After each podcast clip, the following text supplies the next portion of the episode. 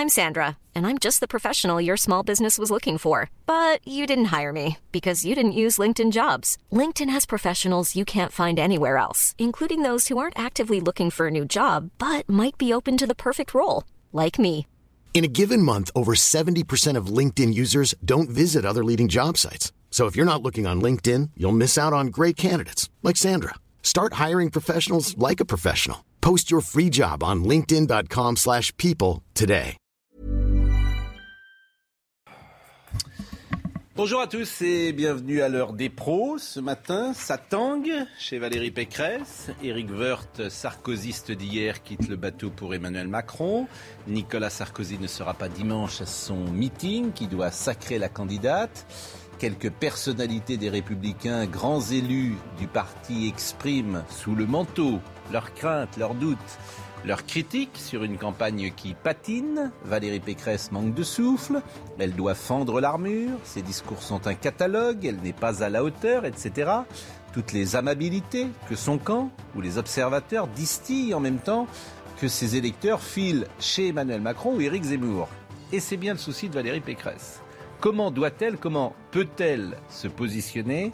Entre un Éric Zemmour qui incarne ce que fut jadis la ligne droitière du RPR et Emmanuel Macron qui attire l'électorat centriste des Républicains Le fil est tenu et la stratégie complexe. Si elle se droitise, elle effraie les plus modérés. Si elle ne le fait pas, elle repousse les électeurs d'Éric Ciotti.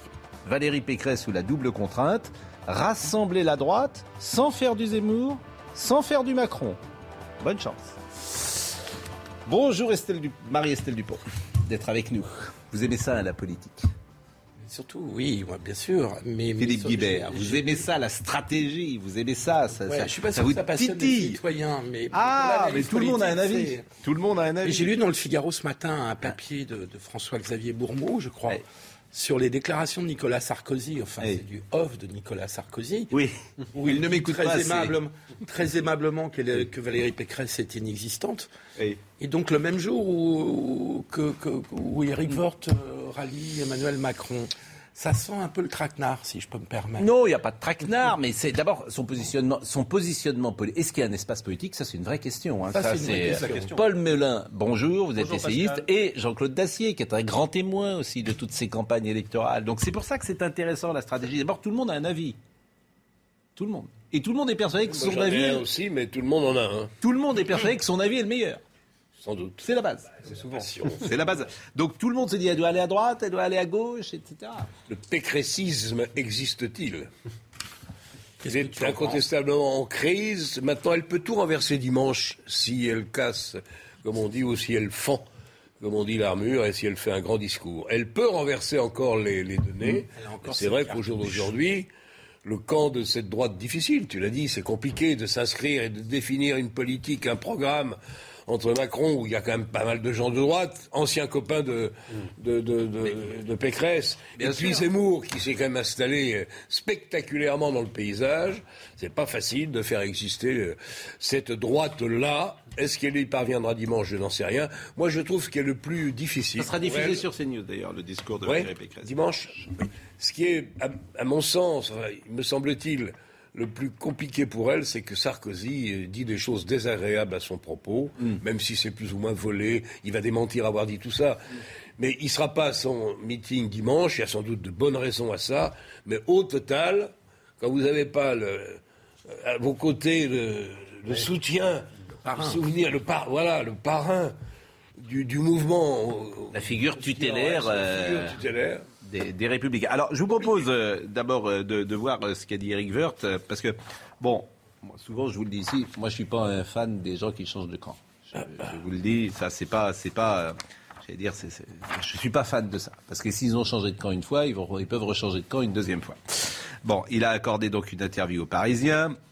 Euh, il euh, dit que euh, Emmanuel Macron est une chance pour la France. Il qualifie le chef de l'État de président expérimenté.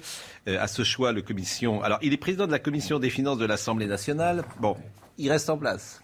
Bon, donc, il reste je trouve vraiment. Quand la législature est finie dans. Non, mais je, je- je trouve que c'est- Il y a des comportements. Voilà. Oui, mais a priori, il devrait quand même démissionner. Alors, il a deux avantages. C'est 850 euros par mois. Bon, c'est pas énorme, mais c'est quand même toujours ça avec euh, ce mandat. Et puis, il a une voiture de fonction.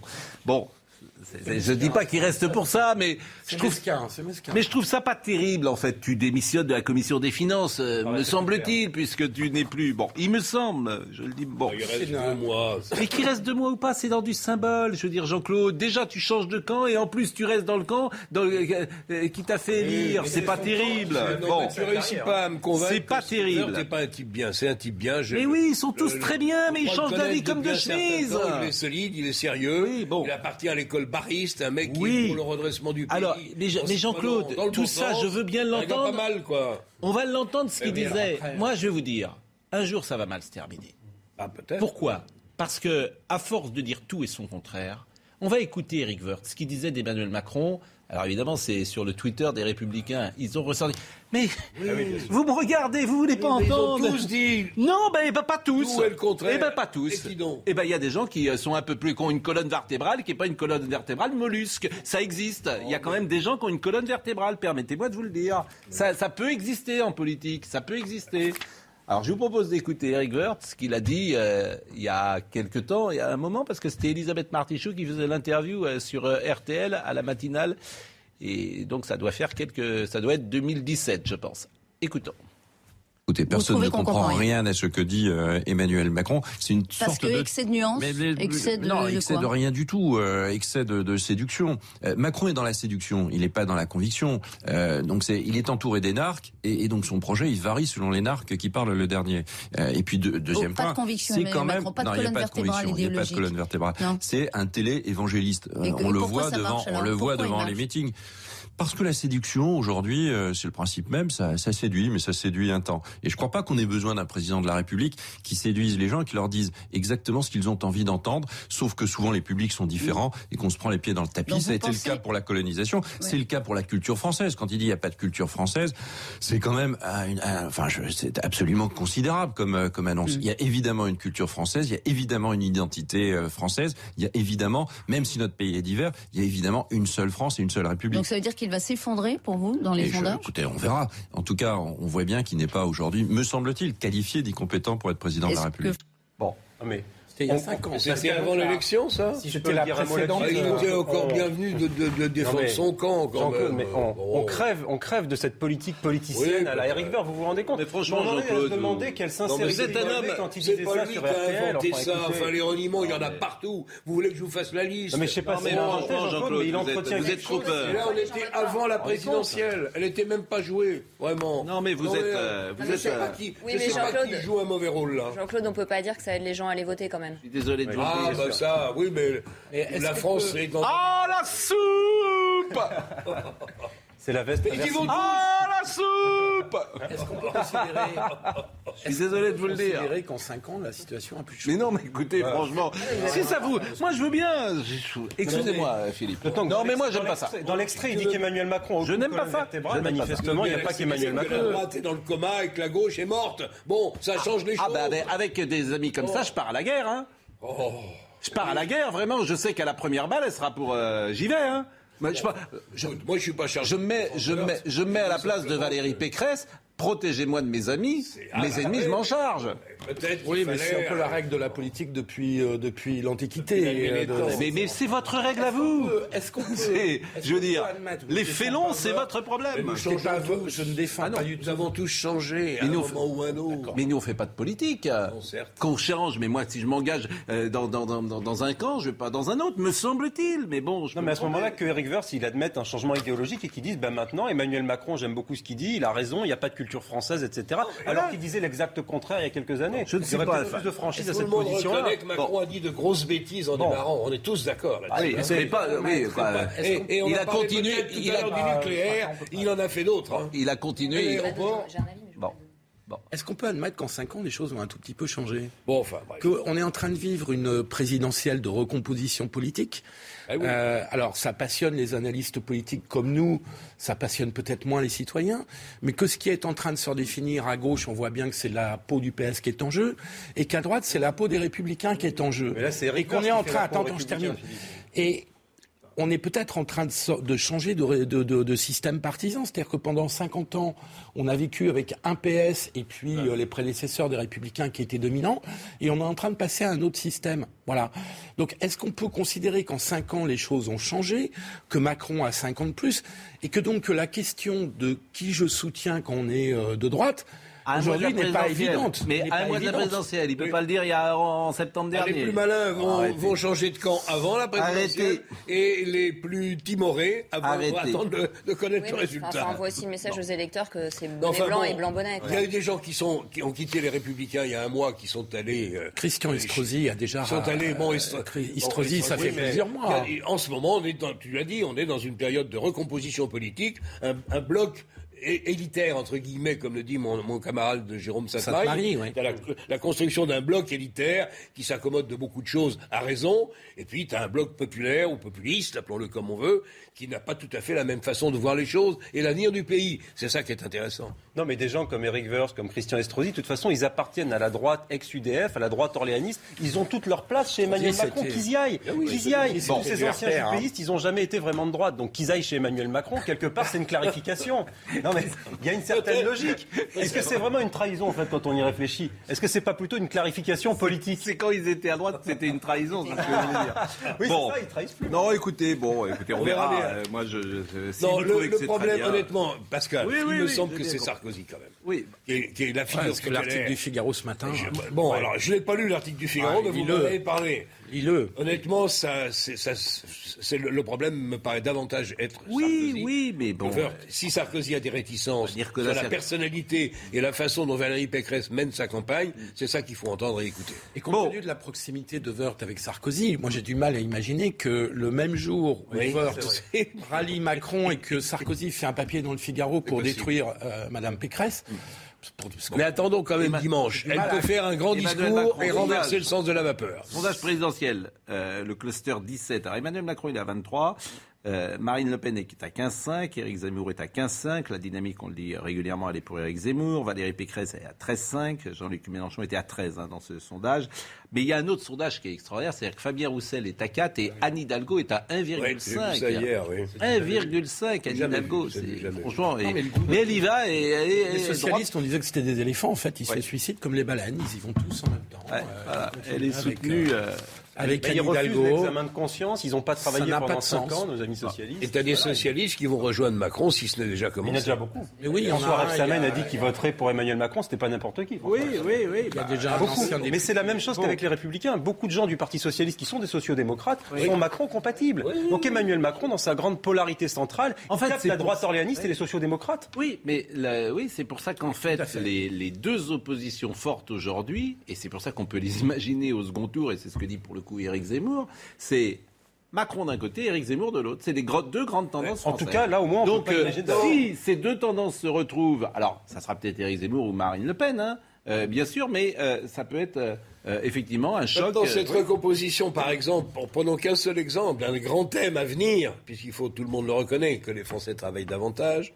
Est-ce qu'un Macron est-ce qu'un le reconnaît pas forcément. Est-ce qu'un Wörth et quelques autres ou un Rem Samen peuvent s'entendre simplement sur l'âge de départ à la retraite 63, 60, peut-être. Ça, c'est un vrai débat. Nous verrons, peut-être. Mais c'est très intéressant. Bon. C'est un vrai débat, Jean. Euh, et comment oui, On n'a pas résolu le problème de l'emploi des, plus de 55 ans. Et comment La réforme. Non, mais, bien. Dans l'actu d'aujourd'hui. La semaine de 4 jours, vous les socialistes. non, la semaine des 4 jeudis. les 4 jeudis. Moi, je travaille d'ailleurs que le, jeudi matin. On a dans notre équipe euh, Jérôme Begley qui travaille que le dimanche et vous que le jeudi. Voilà, c'est une bonne équipe. on est très efficace. C'est La campagne de l'Europe. Alors, pour inciter à participer à la conférence sur l'avenir, c'est dans les actus du jour, sur l'avenir de la Commission européenne. La Commission européenne a choisi d'illustrer une de ses affiches avec une femme voilée à côté de laquelle est inscrit le slogan L'avenir de l'Europe est entre vos mains. Donc un choix qui suscite la polémique. Alors, euh, pour tout dire, il y a eu 17 visuels de l'Europe. Donc il faut mettre ça en perspective. Il y en a 17. On va voir peut-être euh, non pas les 17, mais voilà, il y en a 17. Bon. Alors évidemment, vous voyez, euh, l'avenir est entre vos mains. C'est un monsieur qui a une casquette. Là, voilà, tu peux imaginer que ce soit un rural. L'avenir est entre vos mains. Quand tu as une casquette, t'es rural. Qu'est-ce que c'est intrusif Mais non, mais là, il est dans, un paysage de Il est dans un paysage de campagne. Il y a des hommes, il y a des femmes, etc. Bon, l'avenir entre vos mains, c'est des jeunes, ça. Mais, donc, je, peux considérer, pourquoi pas, si on veut qu'il y ait une femme voilée, etc. Mais la seule marque de religion sur ces 17 affiches, mm. c'est l'islam. Rappelez-vous l'année dernière. C'est ça qui est quand même frappant. Ça, c'est une nouvelle campagne. Ça, c'est une nouvelle euh, campagne. Donc, c'est l'avenir est entre vos mains. Donc c'est une femme voilée. Il n'y a pas une référence. Je rappelle que l'Europe a quelques racines chrétiennes quand même. Bon, donc ils ne veulent pas l'entendre. Ils veulent pas l'entendre. donc ça c'est intéressant. Euh, Rappelez-vous l'année dernière l'affiche des cantonales euh, de, de l'AREM hein, où il y où justement une femme voilée euh, sur l'affiche. Donc on est une candidate. L'Europe est en train de faire une boucle absolument incroyable. Elle est en train d'expliquer qu'au nom de la liberté, euh, au nom de la tolérance, en fait, on va revenir à des coutumes moyenâgeuses qui violent mm. toute l'émancipation des femmes, tout le combat des femmes pour s'habiller comme elles l'entendent entendent et qui donc qui font le jeu de ce mimétisme parce que dans les quartiers, une jeune femme qui voudra s'habiller juste en jean avec une veste ne pourra plus le faire au bout d'un moment. Et c'est d'autant plus vrai. L'Europe est en train de nous dire qu'au nom de la tolérance, au nom de la République, euh, en fait, il faut aider la charia à s'installer. Quand on va se prendre le manche du bâton sans plus pouvoir le dénier, ça va faire très très mal à nos soi-disant laïcs. Et c'est d'autant plus vrai euh, que euh, le hijab, la signification du hijab, on va peut-être en parler tout à l'heure sur les, le sport, mais en fait, le hijab, c'est pour signifier qu'on est une femme pudique. Ça veut dire que les autres sont impudiques. C'est un signe de visibilité revendiquant sa pudeur euh, et son appartenance à un islam pur et dur. Et donc, ce qui est incroyable, c'est que on se retrouve avec des, des, des, institutions qui promeuvent un signe qui est complètement réac, enfin qui est pire que réac. C'est un changement de système politique. C'est même plus religieux, c'est un changement de, civilisation. politique. C'est une, c'est une, un. On a signé pour un. Il y a les femmes. Quelle est leur légitimité Mais ça va avec la haine de soi en Occident. Hein. Oui. Ça vient d'où cette campagne? Pardonnez-moi, là je la découvre, donc je pose une question idiote. C'est le Conseil de Ça vient d'où? C'est le Conseil de l'Union européenne. C'est le Conseil de l'Union européenne. Dont le président est autre que notre Pour inciter à participer à la conférence sur l'avenir de la Commission européenne, ah a choisi d'illustrer une de ses affiches avec une femme voilée à côté de laquelle elle a inscrit. La conférence sur l'avenir de l'Europe est une série de débats et de discussions auxquels les citoyens sont invités à prendre part et dont les contributions seront publiées dans un rapport. Plusieurs élus de droite, comme Éric Ciotti et Bruno Retailleau, ont fait part de leur mécontentement sur les réseaux sociaux. Et je rappelle qu'en novembre dernier, une campagne du Conseil de l'Europe qui devait promouvoir la diversité a déclenché la polémique. On y voyait une femme voilée avec ce slogan La liberté dans le hijab. Mais qu'est-ce que que je dise? Mais Pascal, il y a un autre élément moi qui m'intéresse. Ne vous étonnez pas après que certains soient anti-européens et défendent les mœurs, les habitudes, les coutumes, les valeurs françaises. Pascal, il y a un an, la même Commission européenne interdisait qu'on souhaite joyeux Noël au nom de l'inclusivité. Donc j'observe que quand il s'agit de Noël, c'est très problématique et que la chrétienté pose problème aux idéologues de l'Union européenne, mais avec l'islam, mettre l'avenir à côté du voile pour l'Europe, ça, il n'y a aucun problème.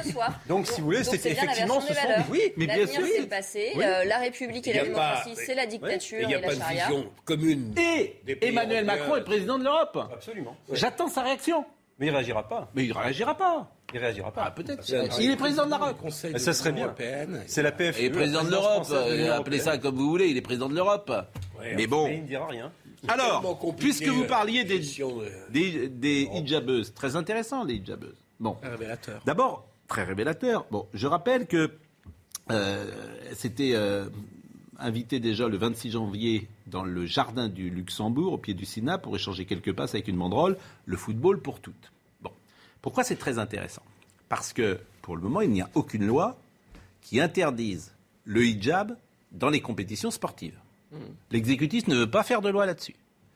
Donc, d'un côté, on nous dit séparatisme, loi, mais quand il s'agit de mettre une loi, Roxana à nous, sur ce sujet comme sur tant d'autres, est à côté de la plaque. Donc, pas de loi. Les sénateurs ont voulu une loi, les députés, pour le moment, n'en veulent pas. Première chose. On refile le BLB aux fédérations. C'est la Fédération française de football qui a interdit, à juste titre, le hijab durant les compétitions euh, sportives. Donc écoutez Éric Ciotti hier à l'Assemblée nationale. L'islamisme se répand dans les salles de prière, dans les mosquées bien sûr, mais aussi dans nos quartiers, dans les foyers et aujourd'hui dans les clubs sportifs et dans les fédérations sportives.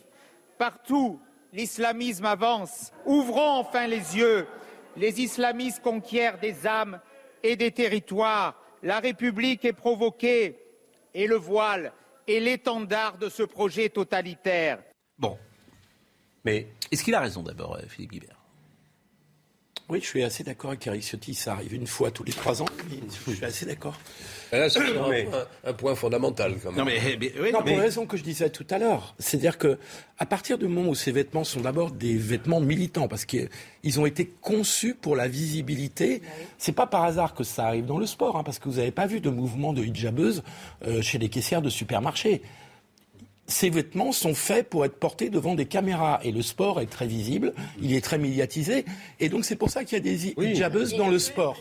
et allez expliquer ça à l'exécutif et aux députés de. Être universaliste. Ah bah, je, l'explique euh, là. Donc si le hijab va dans le milieu sportif qui est hmm. supposé être universaliste, ça signifie bien que le projet politique de l'islam veut s'étendre et, et l'acheter, l'acheter, l'acheter de l'exécutif, l'acheter de Madame Maraciné à nous, l'acheter de tous ces gens, l'acheter qui bradent les mœurs, les habitudes, les coutumes françaises, il les brade. C'est inadmissible.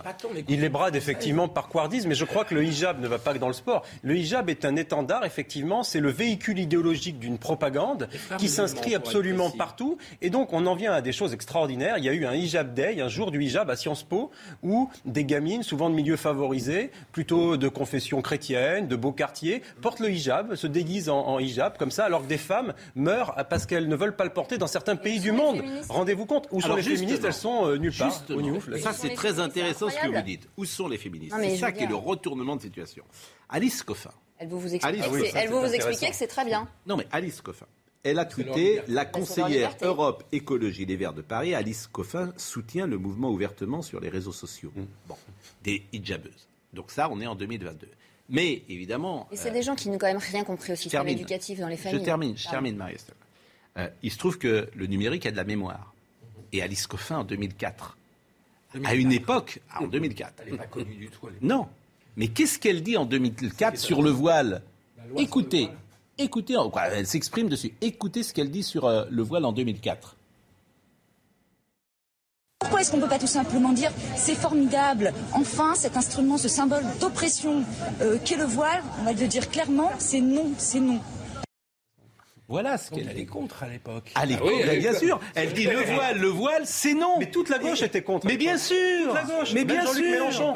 Mais bien sûr. La loi contre les signes religieux à l'école. Mais pourquoi aujourd'hui Parce qu'ils vont à la pêche au voile. Évidemment. C'est ça. le cynisme. conseillé par le fameux signe 5. C'est la note Terra Nova. Absolument. Mais ça fait Et elle leur dit voilà, nos électeurs, hein. nos électeurs sont partis au Rassemblement national. À l'époque, c'était le Front il faut les chercher et les trouver ailleurs. Et on est dans cette ligne-là. Et Alice Coffin qui était Elle avait raison. En fait, les féministes, bien sûr qu'elle avait raison. Parce que c'est un instrument de stigmatisation. bien sûr. Mais aujourd'hui, elle avait parfaitement raison. La, folie d'aujourd'hui, c'est que les féministes aujourd'hui défendent le hijab. C'est ça qui est absolument fou. Si on veut Elisabeth Badinter, il y avait féministes qui disent pas ça. Il y a Madame Badinter, il y avait Feu Gisèle Halimi, il y a Madame Agazinski, mais elles se font traiter de nazis par les mêmes Alice Coffin aujourd'hui. Le féminisme historique se fait traiter de nazis et de fascistes. on les entend plus sur les plateaux télé, alors qu'en fait, c'était des femmes qui euh, qui défendaient les, valeurs de la gauche, euh, les vraies valeurs de la gauche républicaine. Alors ils vont à la pêche aux voix parce que ces gens sont quand même très nombreux à voter aussi hein, dans les banlieues. Euh, mais ce qu'ils comprennent pas, c'est que c'est un. En fait, ils, pensent défendre la liberté des femmes. En fait, ils, font vraiment le jeu d'un système éducatif au sein des familles où l'éducation donnée aux filles et l'éducation donnée aux garçons, alors qu'ils nous parlent en même temps de cours d'école non genrés, hein, quand même. C'est les mêmes. Absolument. Euh, sont extrêmement dégradantes pour les petites filles. C'est le pire de... Tu l'as dit souvent. regardons pour quitter les jeunes femmes une seconde. Et le hijab, regardons une seconde ce qui se passe, notamment dans les villes et les banlieues, ce qui se passe dans les vestiaires garçons. Attention. Moi, j'ai des exemples dans ma pratique Attention. de patientes qui, se passe, Il se passe que la plupart, la plupart des gens qui ne pratiquent pas l'islam ne, ne, vont plus jouer au football dans ces régions-là, dans ces, zones et dans ces quartiers-là. Tu veux dire qu'il y a une ségrégation qui ben, Ça peut ah, commencer à ressembler à ça, oui. Quand les frères Parce qu'il y a une majorité de, de, de gens qui sont des, des, des qui pratiquent l'islam. Je dis pas que ce sont des islamistes déchaînés, mais, ils pratiquent l'islam et les catholiques, les chrétiens ou même ceux qui ne le pratiquent pas n'ont pas grand-chose à foutre dans les vestiaires. On est en train d'assister à un phénomène, d'ailleurs que la Fédération française de football connaît parfaitement. Est-ce qu'on peut, je peux ajouter juste un mot? Oui, mais là, le procès que je fais entre guillemets, c'est vraiment le procès euh, aux députés de la République en marche. Euh, Éric Ciotti a 100% raison. Euh, l'exécutif sur le hijab, parce que c'est des symboles en fait. Oui, c'est fait pour être des symboles. C'est des symboles. Ils sont à côté Ils sont à côté par lâcheté, par couardise, par cynisme. Pascal, juste une. Je pense qu'ils sont réticents là-dessus, ou, quoi, comme vous le dites, parce qu'ils craignent sans doute que si on légifère sur le sport, c'est le, pré, le préambule à une législation plus générale sur la rue. Pas sur le sport. Euh, ils veulent légiférer sur rien du tout. Ils veulent pas voir. Ils, ont des œillères. Ça fait 30 ou 40 ans qu'on a des œillères. d'ouvrir la porte à l'interdiction du voile dans la rue, qui est une des propositions, on est en pleine campagne présidentielle, d'Éric Zemmour et de Marine Le Pen, sauf erreur de ma part. Attendez, je Je pense que le bon motif, parce que ça, c'est juridiquement pas possible. Le bon motif, ça serait de faire des, de prendre des dispositions législatives sur la base de l'égalité homme-femme, puisque ces vêtements se revendiquent et se volent des discrimination à l'égard des femmes, puisqu'une femme doit être pudique, alors que le problème pour les hommes ne se pose absolument pas. Donc je pense, pardon d'être un peu long là-dessus, mais je pense que le vrai motif, ce serait l'égalité homme-femme pour légiférer là-dessus. La Ou alors, la pause. Bah, bah, la pause 15 secondes, non, c'est trop tard. non, non, vrai... je vais dire, ou alors, euh, notamment la République en marche, mais pas seulement, il y a quelque part, vu le nombre qui est déterminant dans ces affaires-là, le choix au fond d'une société qui, à leurs yeux, est devenue inéluctable, celle d'une société communautaire, à l'anglaise ou à l'américaine. Mais c'est ça, où chacun vit séparé. Je pense qu'il y a de ça dans la tête de beaucoup de gens. Bon, écoutez, la pause. raison. La pause. Oui, mais alors, faut pas qu'on nous parle de loi de séparatisme, etc. Non, c'est ça. Non. Voilà, faut pas qu'on nous raconte des salades. Il faut être un peu cohérent et avoir un peu de courage. Mais manifestement, il n'est pas partagé par le plus grand nombre. À tout de suite. Rendez-vous avec Jean-Marc Morandini dans Morandini Live, du lundi au vendredi, de 10h30 à midi. Bon, on est écouté un peu partout et vous étiez en train de lire un message que vous aviez reçu d'une euh, téléspectatrice tunisienne. Absolument, qui nous écoute depuis la Tunisie et qui, et qui insiste sur le fait que le hijab signifie que la femme est impure, qu'elle doit se purifier. C'est ça la signification du hijab. Et donc, il faut, je trouve qu'il est bon de le rappeler. Euh, puisque c'est vraiment un vêtement de discrimination des femmes et d'inégalité fondamentale entre les hommes et les femmes. Il fait l'exécutif fin de ne pas le comprendre. Alors en revanche, votre proposition est anticonstitutionnelle, Monsieur Guibert. Elle interdirait le voile des religieuses catholiques dans la rue. Ah Mais le problème, c'est que de légiférer sur les vêtements, c'est inconstitutionnel, sauf trouble à l'ordre public. Ah Aujourd'hui, dans l'état du droit, euh, parce que quand on est interdit on est ah oui, donc on est, euh, comme toujours, euh, voilà. Pris à notre propre pied. Exactement. Il ben, faut changer. Peut-être des lois si on veut être fidèle à ce que fut la France, ses valeurs, ses histoires, ses mœurs, son habitude, ses coutumes. C'est tout. ça peut être plus simple. raison, c'est le vrai combat, c'est de, lutter pour les femmes en l'occurrence, ça peut nous aider avec un objectif plus large. Exactement. on ne peut pas tolérer dans ce pays que les femmes soient malmenées ici ou ailleurs, en banlieue ou ailleurs, par des jeunes gens mal élevés qui considèrent que le port du jean est inacceptable, des mineurs, que le port du truc, alors n'en parlons même pas, euh, que la mini-jupe, c'est un crime contre la religion. Tout ça n'est bon, plus tolérable. Allez, non, oui, manifester dans ces euh, on ira tous. On a parlé tout à l'heure de Valérie Pécresse et je fais juste un petit retour parce que euh, Rachida Dati s'est exprimée, elle s'est exprimée sur la campagne de Valérie Pécresse et manifestement ça, ça déménage puisqu'elle a ciblé Patrick Stefanini. Ambiance chez les Républicains. Euh, Rachida Dati a été candidate au municipal il y a deux ans. Tout le monde en France se souvient de la façon dont ça s'est terminé. Bon, vous avez perdu. Donc, en gros, venez pas euh, euh, donner des conseils alors qu'en fait, vous n'êtes pas une experte. Alors, il a rectifié ses propos de manière assez pathétique, je vais le dire. Ah ouais? Oui. Mais je vais vous dire, moi, j'ai pas de leçon à recevoir de M. Stefanini pour plusieurs raisons. D'abord, faut arrêter avec la légende qu'il a fait gagner des candidats. Il n'a jamais fait gagner Jacques Chirac c'est Antoine Ruffnac. Donc on va rétablir la vérité. C'est Antoine Ruffnac qui était à la manœuvre. Et puis la victoire de Jacques Chirac, c'est Jacques Chirac d'abord, et Antoine Ruffnac. Stéfanini n'existait pas. Ils, lui ont offert à l'époque le gîte et le couvert, puisque le RPR de l'époque, jusqu'aux Républicains de ce jour, ils lui ont offert des circos en or partout en France, partout en France, du nord au sud, de l'est à l'ouest, à Paris compris. Il n'en a gagné aucune. Donc les leçons de campagne, il ferait mieux Donc voilà. Donc moi, les losers, ça ne m'intéresse pas. Ah oui. ça, c'est loser. Il est directeur de campagne de Valérie Pécresse là. Oui, d'accord. moi, je, lui ai d'ailleurs dit qu'il ne faudrait pas trop qu'elle le montre. Voilà. Et donc, il n'a pas fait gagner. Donc, c'est une légende de dire qu'il faisait gagner des candidats.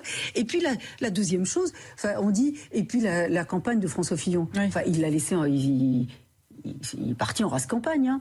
Il a laissé François Fillon race campagne, il est parti. Il a quitté avant la fin de la voilà. moi, les déserteurs, c'est pas trop mon truc non plus. Donc voilà. Donc moi, il me donne pas de leçons. Je lui donne pas de leçons. Et puis au final, il faut quand même rappeler qu'il a été condamné pour emploi fictif. Donc euh, voilà. Donc je n'ai pas de leçons à recevoir de M. Stefanini. Donc il reste à sa place. Quand il gagnera une campagne, il viendra me donner des leçons. Et quand il, il fera gagner un candidat, il viendra me donner des leçons. vous espérez quand même que ce soit la campagne de Valérie Pécresse Bon, bah, c'est le Titanic, quoi. Les Républicains, voilà, on, est, on part sur la chaloupe. c'est fini. Les règlements de compte à ce niveau remplacent les arguments. Mais je donne tort à Mme Dati qui ne se comporte pas comme on devrait se comporter, qu'elle règle ses comptes avec M. Stefanini. Je ne sais pas ce qu'il y a de vrai ou de faux dans ce qu'elle dit, c'est pas convenable. Mais ça, c'est le drame du Parti Socialiste jadis et de LR. Et d'ailleurs, on voit l'état du Parti Socialiste aujourd'hui, c'est que ce sont des grands partis avec des gens qui ne peuvent plus se voir en peinture, à l'intérieur desquels il y a des ah, divisions terribles. Le Titanic coule, le Parti Socialiste est à 1,5%. Bah écoutez, LR vont les rejoindre en continuant comme ça, c'est tout. Mais euh, d'où, euh, quoi, ils vont partir chez Zemmour, hein ah oui bah, Donc ils vont partir chez Zemmour et ils vont partir chez et, et, les autres vont partir chez Macron. Et Valérie Pécresse, elle est en grand danger, elle peut terminer à neuf. Hein.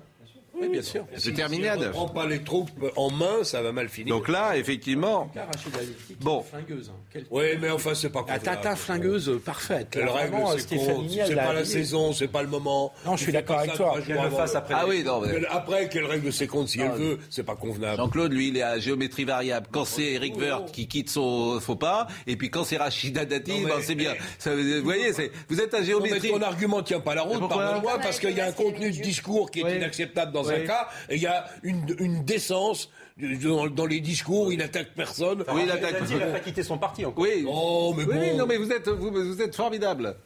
Je souligne, il y a, une petite incohérence. C'est pas une incohérence. Il y a des limites et, au bon comportement quand on est solidaire d'un parti en ah bah, difficulté. c'est très solidaire, Eric Vort, ce qu'il a fait. Mais attends, mais tu n'as pas dit la même chose quand certains ont quitté LR pour aller rejoindre Zemmour. Je t'ai pas entendu à ce moment-là. Mais qui a quitté LR pour rejoindre Zemmour Guillaume Pelletier, par Guillaume Pelletier. Et Guillaume Pelletier, il était. Oui, bah, ah bah oui, il y en a. Bah si, bah c'est pareil. Euh, bah oui, mais tu eh Si j'ai dû le dire de la même manière parce qu'à chaque fois que quelqu'un change de camp, ça me convient pas.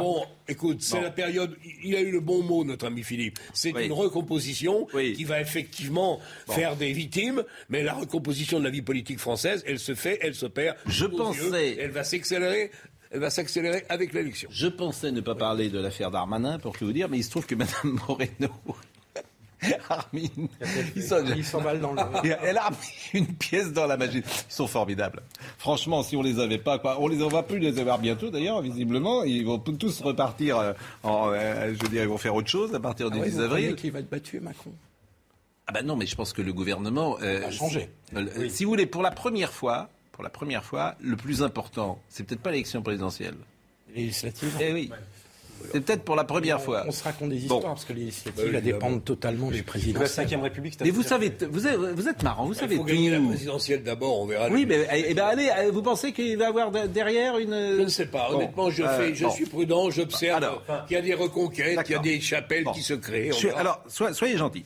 Euh, donc, euh, on va peut-être pas repasser la séquence de Gérald Darmanin avec Apolline de Malherbe. Simplement, je voudrais parce que c'est ça qui, souvent, je, je parle de l'espace médiatique et euh, de la manière dont est jugé un acte euh, en fonction de qui l'a fait au fond. Et euh, il y a deux jours, Marc-Olivier Fogiel, patron de BFM, était sur le plateau d'Elisabeth Lemoine. Bon. Et évidemment, on lui a demandé ce qu'il avait pensé Anne-Elisabeth Lemoine. On, on, lui a demandé ce qu'il avait pensé de l'incident Gérald Darmanin, Apolline de Menel. Vous allez voir sa réponse et on va pouvoir en parler ensemble. Mais si Éric Zemmour avait parlé à Apolline de Malherbe, comme Gérald Darmanin a parlé à, Apolline de Malherbe. Et je l'ai dit déjà hier et je le redis aujourd'hui. Mais peut-être que toutes les femmes journalistes de France diraient nous ne parlons plus à Eric Zemmour. Peut-être que tout le monde monterait au créneau en disant Regardez comment il va traiter les journalistes demain s'il est élu président de la République. Et là, l'espace médiatique, au fond, bah vous allez en juger par vous-même. Euh, y a... n'a pas vraiment défendu sa journaliste. Hein. je serai confraternel avec euh, euh, Monsieur Fogiel. Écoutez cette séquence parce qu'en fait, elle m'amuse, elle me fait sourire pour tout vous dire. Bonsoir Marc-Olivier Fogiel. Bonsoir, On parle juste après 20h de Qu'est-ce qu'elle a ma famille, première fiction française sur la GPA, fiction adaptée de votre livre du même titre, mais c'est au directeur général de BFM TV qu'on s'adresse ce soir, au patron d'Apolline de Malherbe. Il est misogyne cet échange? Non, je crois pas misogyne, c'est un peu tendu, mais euh, des interviews tendues, j'en ai fait aussi. J'ai entendu euh, Gérald Darmanin avec d'autres intervieweurs hommes employer cette même expression. Je crois que c'est une expression. Euh, avec moi aussi. Avec vous C'était bien. Il a dit ça. Gérald Darmanin. Ça va bien se passer avec vous non, Souvent, c'est une expression qu'il dit souvent. Mais oui, c'est une expression que j'ai Calmez aussi? Calme-toi, Edouard. Pardon, excusez-moi. Non, très bien. Vous me sauvez. euh, monsieur le Premier ministre. c'est intéressant, cela dit. non, mais c'est une expression euh, malvenue dans, dans l'interview, mais que j'ai déjà entendue ailleurs, face, je crois d'ailleurs, à Jean-Jacques Bourdin. Euh, ah oui et évidemment, comme l'interview est tendue, on retient ça. Après, Apolline est une excellente journaliste. Elle y a été au début avec un angle un peu fort et affirmé. Il a été un peu euh, perturbé que ça aille si vite, si fort. Il a cette expression un peu malheureuse, mais qu'il emploie face à son patron, euh, manifestement, et en tout cas face à d'autres intervieweurs. Voilà, c'est la campagne, il n'y a pas mort d'homme. Bon, et là, et là, vous avez sur le plateau Patrick Cohen, d'habitude, Simon. Pas un mot. Pierre Lescure. Pas un mot, bien évidemment. Tout le monde. Mais c'est, en fait, ces gens sont rigolos. Évidemment. Parce que personne n'est dupe. Pourquoi tout le monde est copain avec Darmanin et c'est pas oui comment je, pas, je, je, je, ne sais pas non mais c'est pas mais il bénéficie quand même d'une indulgence tout à fait suspecte quand on voit les mauvais procès qui sont faits pour moins que ça à peu près tout le monde du moment que vous n'êtes oui. pas la République en marche ou dans le centre dans le ventre mou de notre vie politique alors française. Madame. Moreno qui est euh, ministre, ministre des, des, des, droits des femmes. Des droits des femmes. Euh, important. Voilà, c'était attendu quand même sa réaction. Écoutez-la. J'ai perçu cela comme une tactique comme une stratégie, des tactiques et des stratégies qui s'utilisent quand les personnes ont besoin de se faire entendre et de créer du buzz. C'est ce que je vois en permanence aujourd'hui. Et c'est ce qui s'est passé. Donc ça a fonctionné, mais encore une fois, je n'ai pas vu de sexisme. Alors Apolline de Malherbe, ma consoeur, s'est sentie euh, blessée. Oui, ça je l'ai entendu. Elle s'est sentie offensée, oui. à juste titre. Alors, ce qu'elle ressent, je ne peux pas le commenter, je le respecte, mais je ne peux pas le commenter peut-être que quelqu'un d'autre aurait réagi différemment. Moi, j'ai appris, et c'est pour ça que je respecte sa position, elle s'est défendue, elle a dit ce qu'elle en avait pensé, mm. et Gérald Darmanin lui a répondu et a défendu son bilan. Donc, est-ce qu'il doit s'excuser de l'avoir offensée Non. Elle s'est sentie offensée. Alors, si elle s'est sentie offensée, je pense qu'il doit s'excuser parce que je ne pense pas que c'est ce qu'il cherchait à faire. Mais si elle s'est sentie Donc, offensée... il doit s'excuser dans un registre euh, qu'on qu qu entend de parfois, respect, de c'est-à-dire si j'ai heurté, euh, si j'ai heurté, Apolline, mais je m'en excuse. Mais simplement parce que je pense qu'il faut apaiser les tensions. Bon, elle rame un peu, hein, Elisabeth Moreno. Ah, les consignes qu'on lui écrire les éléments de langage. C'est la chaloupe. je vous dis, mais ce monde est, c'est drôle d'ailleurs. Franchement, je trouve que c'est drôle. Hein. C'est-à-dire, en fait, il y a une phrase célèbre des psychanalystes les arguments n'existent pas. Les arguments n'existent pas. Tu es au cœur de ça. C'est-à-dire que d'un côté, tu veux euh, aider ou sauver quelqu'un, et puis de l'autre, tu veux le pilonner. Et les arguments n'existent pas. C'est la solidarité. Il y a Yannick Jadot également. Je crois que Marine, on a Yannick Jadot a réagi. Euh, est-ce qu'on a euh, la réaction de Yannick Jadot? Et, et, on va la voir peut-être la réaction de Yannick Jadot, qui qui, euh, que dites-vous, Jean-Claude? On dit que le féminisme, là, s'efface un peu, oui. voire beaucoup, non, comme derrière, derrière le... les contraintes et bon. la solidarité gouvernementale. C'est comme derrière le banal. C'est comme derrière le hijab, en fait. Le bon. féminisme oui. marche, sauf voilà, le hijab bon. et les ministres voilà. de droit. Et Yannick Jadot, est-ce qu'on voit là ce qu'il a, ce qu'il a dit, Yannick Jadot? Ah, on va l'écouter. Ah. Écoutons-le, ce qu'il a dit, Yannick Jadot. Ça dit beaucoup de, de, la relation de Darmanin aux femmes. Hein. On sait que c'est pas euh, qu'il a un problème avec ça, mais je trouve que euh, un ministre qui euh, représente l'État, euh, qui n'accepte pas euh, la critique ou une question d'une journaliste femme, je trouve ça scandaleux. Parce qu'au fond, il n'aurait jamais osé faire ça avec un homme. Donc je trouve qu'il y a à la fois de l'arrogance, un sexisme arrogant et cynique.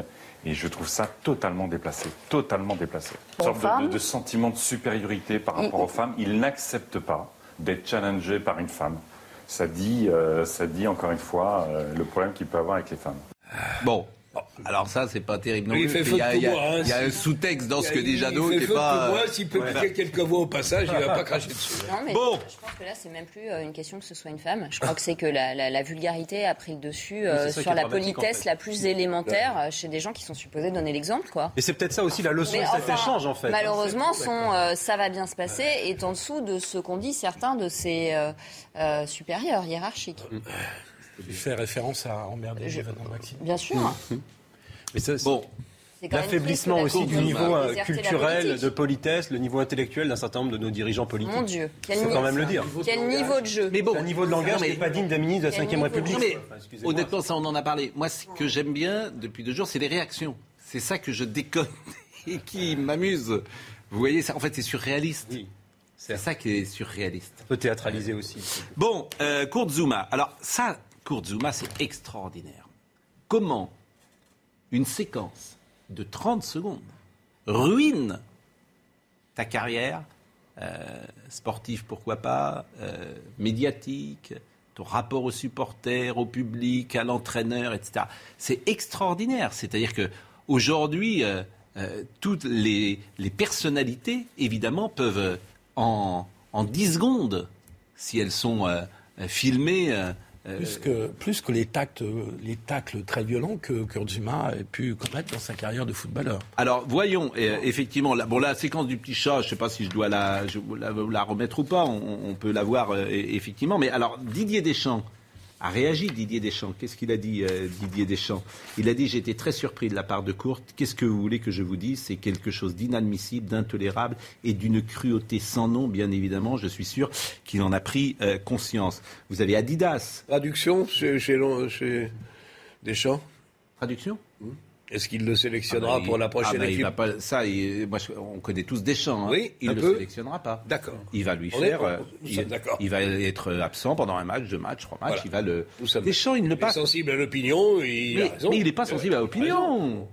Ça, ça serait du signe. Oui. Il pense ça. Oui, oui. Il ne fait pas ça, Jean-Claude. Oui, bien sûr. On ne tape pas dans un dans Ah, un chat, bon. c'est sûr. Et- Mais je le répète sans arrêt, euh, ayons la même attitude, euh, si c'était possible, avec tous ceux qui abandonnent chats et chiens quand ils partent en vacances. Oui, mais on va pas. euh, Ça, c'est pire sans pas- doute, mais c'est une affaire de nuances. Ils sont tous pas joueurs de- Je suis, moi, j'adore les animaux. Il faut effectivement être impitoyable. De là à à, à- à faire de, de, de- de Zuma un paria, c'est peut-être, il y a une peut-être question de mesure. Mais néanmoins, globalement, euh, on ne sait pas toujours bien se comporter avec les animaux quand ils vous embarrassent. Donc soyons sévères pour tout le monde. Oui, mais là, on est. Ouais. Et en plus, il se filme à le faire. Oui, en plus, c'est son frère qui le filme, etc. Alors, vous avez vu hier, d'ailleurs, le public. On va revoir la petite séquence où il a été sifflé hier. Jean-Claude. Oui. Un peu de discipline. Oui. Euh, écoutons, euh, vous êtes allé à West Ham? Jamais. Bon, bah, vous devriez y aller parce que c'est un terrain magnifique. Et euh, regarde, c'est dès ce stade, il a été sifflé dès qu'il touchait le ballon. Il est malheureux.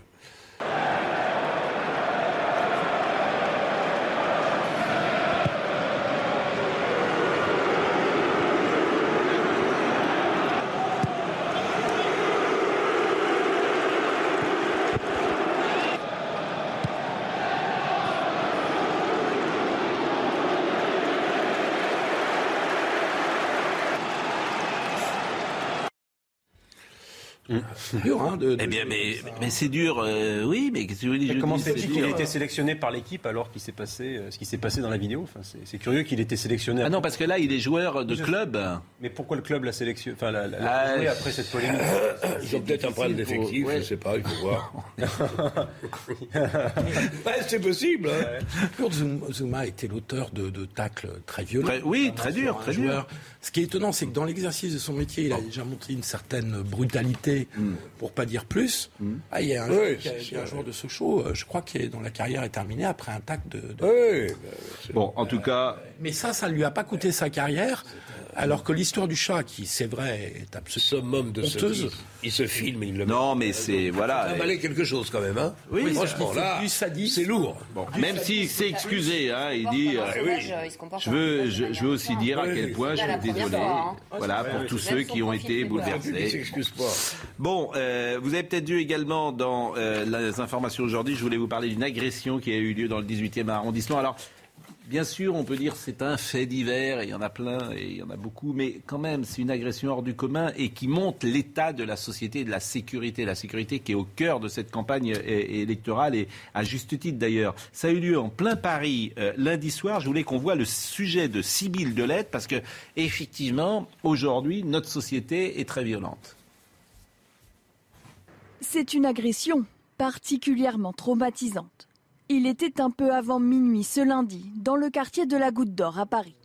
Une jeune femme de 35 ans est tranquillement chez elle lorsque trois individus font irruption dans son appartement. Situé au premier étage, les malfaiteurs ont escaladé la façade et brisé une vitre pour pouvoir entrer. Ils séquestrent la jeune femme et la menacent avec un pistolet sur la tempe. L'un des malfrats vole sa carte bleue et va retirer 300 euros au distributeur pendant que les autres fouillent l'appartement et volent un ordinateur, un téléphone et des bijoux en or. Le trio réussit ensuite à prendre la fuite à bord d'une Citroën C1. Ils sont toujours activement recherchés. On a les policiers du deuxième district de police judiciaire, c'est-à-dire des policiers spécialisés dans l'investigation, qui vont utiliser tous les moyens d'enquête à leur disposition, la téléphonie, la vidéoprotection, les mouvements bancaires. Mais euh, la volonté des policiers, c'est que ça ne reste pas impuni en retrouvant les auteurs et en les présentant devant la justice. Des riverains ont également été interrogés. La victime, très choquée mais pas blessée, a déposé plainte. C'est un fait divers. C'est toujours évidemment très difficile de tirer des conclusions sur un fait divers. Il faut être prudent, bien sûr. Tout ça est vrai. Ah, mais on a l'impression d'un ensauvagement XXL de ce pays. Oui. Non, mais une succession de faits divers, ça finit par faire un, très gros fait de société, très politique. Et effectivement, si vous voulez, ce qui est dramatique, c'est qu'auparavant, j'ai l'impression qu'il y a quelques décennies, s'il y avait un truc aussi terrible qui se produisait, ça aurait fait la une de tous les journaux télévisés, on en aurait parlé pendant longtemps. Nous, on en parle ici. Mais si vous voulez, j'ai l'impression qu'il y a des centaines de faits de violence abominables, de, symboles de l'ensauvagement dans notre pays, tous les mois, des dizaines, des centaines, et que, si vous voulez, ben, ça se suit, et qu'on finit presque, mais moi-même, par y être habitué. Il y a une banalisation de la violence et de la maltraitance. Mais d'une cruauté et d'une sauvagerie incroyable. Mais quand Apolline de Malherbe reprend les chiffres qui sont affichés par le ministère de l'Intérieur sur le site, on lui demande si elle n'est pas hystérique et d'extrême droite. Donc, euh, bien sûr. et, vous avez un ministre garde des Sceaux qui dit c'est un sentiment d'insécurité. Donc, euh, le nombre de victimes d'agressions physiques a bondi de 12 en 2021. Le nombre de victimes de viol et de tentatives de viol a augmenté de 32%. Le victime de violences intrafamiliales, plus 14%. Le nombre d'homicides est en hausse, plus 4%. Nous n'inventons pas. Malgré les efforts de M. Darmanin, c'est un des gros points faibles du quinquennat qui s'achève. Et je ne suis pas sûr que le président en ait conscience. Il pense peut-être différemment. Il a tellement conscience qu'il ne veut pas en parler. Non, mais j'en sais rien, moi. Après tout, je ne connais pas l'état secret de ces délibérations. Et vous savez, je, je, vais vous dire, c'est l'impuissance de l'État. Elle est sur euh, une statistique, quoi, une promesse. Il avait promis 15 000 places de prison. il finit le quinquennat à 2 000. Ils ne peuvent pas. En fait, ils ne peuvent rien faire. C'est incontournable. Ils ne peuvent rien. Parce que les magistrats. C'est ça qui est le plus terrible. Ils ne peuvent rien faire. Je crois que quand ils ont envie de faire, ils y arrivent très bien. Qui sont devant Je crois que quand ils ont envie de faire, ils y arrivent très bien. Ah oui, ça euh, boucler le pays, ça ils savent faire. Changer les manuels d'histoire à l'école, faire de la propagande, ils y arrivent très très bien. Tu as raison. Euh, en revanche. Tu es sur. Je veux dire, s'il faut un symbole, s'il faut un symbole de la, faillite de l'État, c'est quand même pas très compliqué de construire 15 000 places de prison. non, mais il n'y a pas que les places pas le problème. Euh, je veux bien que ça coûte cher, mais ça coûte moins cher que de faire des tests. Euh, comme euh, ça a été fait du mois, durant le mois de décembre et janvier, des tests qui nous ont coûté des milliards. Je crois que nous, sommes, sommes pour une fois pas d'accord. C'est un problème de philosophie. Oui Monsieur le garde des Sceaux, et je pense que le président de la République, ne croit pas aux vertus de la prison et de l'enfermement. Il donne à gauche où il est à gauche sur ces points-là. Il va devoir s'en expliquer avec les Français dans les semaines qui viennent. C'est la démocratie. Monsieur Melun. Quand on voit qu'on dépense. Je crois qu'on va recevoir tout, la synthèse de ce que nous n'aimons pas. je laisse ma place bien volontiers. Jean-Pierre Juillet. Ancien patron de l'inspection générale des Qui représente tout ce qu'on n'aime pas. C'est-à-dire l'élite au plus haut niveau, on va lui dire, ça va être la première chose qu'on va lui dire. C'est le, chef des petits hommes gris. Donc c'est c'est c'est c'est pas un petit homme gris, c'est un haut fonctionnaire très haut niveau. Bien sûr, mais c'est comme ça, c'est ce les éminences qui nous ont amené là où on en est aujourd'hui. Mais c'est ceux qu'on stigmatise ah, parfois ici et qu'on attaque le plus. Il va être bien accueilli. Monsieur Juillet, mais il a écrit un bon bouquin. Où il est très bien Notre vieux royaume, il vient quand même. Mais on va lui dire, mais est-ce que vous vous rendez compte que euh, vous symbolisez ce qu'on attaque parfois le plus, c'est-à-dire la haute administration élitiste, coupée euh, du monde et qui veut, euh, qui kiffe quand elle ferme le pays. Il reste en place selon les présidents. Ah oui, et qui adore emmerder les gens, mais qui s'en fout du régalien. Eh ben vous allez parce lui dire. Parce qu'ils s'en foutent du régalien. Alors évidemment. Sinon, ce fait divers, il serait pas ultra banalisé. Euh, voilà, euh, euh, compétence, intelligence, expertise, tout ça est vrai. Mais pourquoi? Pour quel but? Enfin, il écrit un bouquin qui est pas mal, Notre vieux royaume. Donc, qui est intéressant, il n'a pas vu la différence entre la Révolution et la République. Donc, on va aussi l'interroger là-dessus. Intéressant. mais oui, il dit qu'il n'y a pas de différence. Non, il a été secrétaire général d'un président de la République. Mais bien, mais bien, évidemment, et ça commence comme ça. François je, Hollande. Hein. Je vous dis, pour ma part, j'ai une approche simple, simpliste, diront les idéologues. Je n'ai jamais considéré que la Révolution française avait constitué une rupture entre la monarchie et la République. C'est la, thèse de Tocqueville, euh, qui avait une continuité entre l'ancien régime et puis. Euh, l'histoire lui donne en partie raison jusqu'à notre monarchie présidentielle, qui est héritière de l'ancien régime. Monsieur Melun, euh, vous êtes. On a juste, changé de titre, deux noms. Parce que le jeudi, notre ami Béglé ne peut plus venir, ah oui. puisqu'il. Il ne travaille pas que le dimanche. Évidemment. Donc, euh, donc vous avez Paul euh, vient. non pas remplacé, mais succédé, parce qu'on ne remplace pas Jérôme, mais vous lui avez succédé avec qualité et maestria. Merci pas sûr qu'il retrouverait sa place, même si Mais bon. vous allez me faire un ami, la, la pause. Oh, la pause et Monsieur Jouillet qui est. Euh, le... il est reparti. Hein. Quand vous croisé en repartant du plateau, J'espère qu'il est là. À tout de suite. Rendez-vous avec Sonia Mabrouk dans Midi News du lundi au jeudi de midi à 14h. Voilà. Notre vieux royaume. Jean-Pierre Juillet. D'abord, je vous remercie d'être resté. Merci. Parce que franchement, la présentation qu'on a faite était à la limite un peu discourtoise de ma part. Elle était, elle était dure, mais enfin, j'ai essayé d'encaisser. Bon, en fait, ce qui m'intéresse beaucoup, mais il y a un sujet de fond. Vous incarnez on va le dire comme ça, la haute intelligence. C'est vrai. Gentil, ça. c'est gentil. L'élite et la méritocratie française. Oui. Narc, promotion Voltaire, 78, hmm. avec Michel Sapin, avec François Hollande, vous êtes ensemble. Et vous devenez secrétaire général de l'Élysée de François Hollande. Oui. Donc vous êtes aujourd'hui c'est Alexis Collère qui occupe votre poste et euh, souvent quand je parle d'Alexis Colère, je dis c'est le chef des petits hommes gris. Bon, ça veut dire quoi le chef des petits hommes gris? Oui. Et c'est le reproche qu'on vous fait. C'est que cette haute administration euh, empêche ou empêcherait de tout faire. Vous êtes à la tête d'un État profond et on ne peut rien bouger, c'est vous qui êtes le responsable. Donc d'un côté, on élit des politiques. Je disais tout à l'heure, euh, Emmanuel Macron, quand il est élu, euh, il propose 15 000 places de prison et il en fait 2 000. Et il se heurte à des gens comme vous qui lui disent pas possible. C'est pas possible. Vous accusez, levez-vous. bon, je vais. Les sièges sont suffisamment hauts, donc je vais rester comme ça. Euh, je comprends ce que je comprends ce que vous dites, mais ça ne marche pas tout à fait comme ça. C'est-à-dire que lorsque vous êtes secrétaire général de l'Élysée, lorsque vous êtes haut fonctionnaire, tout, vous, euh, quand même, comme sous l'Ancien Régime, lorsque vous étiez intendant ou surintendant, vous suivez quand même les instructions qui vous sont données par les politiques. Où vous avez raison, c'est que, en fait, l'administration vit, euh, et c'est pas nouveau en France, vit seule. Et parce que ce que vous n'avez pas mentionné, c'est que les politiques, quelle que soit leur origine, s'intéressent peu à leur administration. C'est-à-dire qu'ils s'intéressent au, si vous voulez, au remplacement des grands directeurs, aux, nominations dans les cabinets, choses comme ça. Mais l'administration, la vraie, elle continue à vivre. Je vais vous prendre un exemple que j'ai connu, qui est l'administration des, des finances.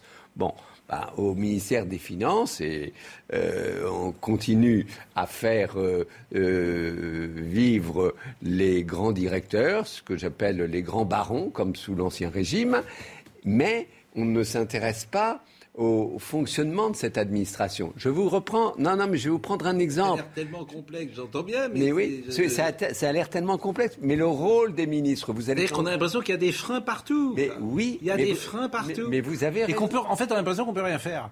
Que les politiques ne peuvent rien faire. Mais du coup, ça nourrit le populisme. Oui, mais vous avez tout à fait raison. Mais les politiques pourraient faire. C'est ce que ah, je vous dis après 40 ans. Eh. C'est que les politiques pourraient faire davantage. Je vous prends un exemple que vous avez sans doute déjà commenté. Vous avez vu ce qu'est le, les 100 euros inflation. Hmm. Bon, les 100 euros inflation, comme vous l'avez vu, il y a des personnes qui vont le toucher deux fois. Il y en a qui l'ont touché quatre fois. Oui, parce qu'il y, y, a eu des erreurs de l'administration fiscale. Non, pas des erreurs, vous savez la pourquoi comptabilité publique. Oui, alors, euh, c'est-à-dire que quand vous aviez quatre employeurs bah, Vous touchez quatre fois. Oui, mais. Parce que vous ne pouviez pas le découper, c'était impossible. C'était une usine à gaz. D'imaginer ça, c'était une usine à gaz. C'était une usine à gaz, mais ça n'a pas été imaginé par les administrations. Je crains que le mal soit encore plus profond que celui que décrit justement le camarade Pascal Pro c'est que les grands politiques et la haute administration, mais c'est les mêmes.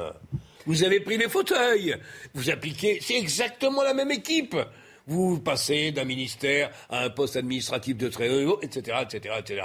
C'est la même politique mm. qui nous a mis dans une situation, je ne vais pas refaire mon numéro, mais le pays le plus imposé d'Europe, avec les plus grands déficits, le plus grand nombre de chômeurs, un désastre. Mais vous Qu'est-ce que vous avez fait de l'argent des Français Eh ben, qu'est-ce qu'on en, fait, qu'est-ce qu'on en fait aujourd'hui de ah bah, bah, C'est pas beaucoup mieux.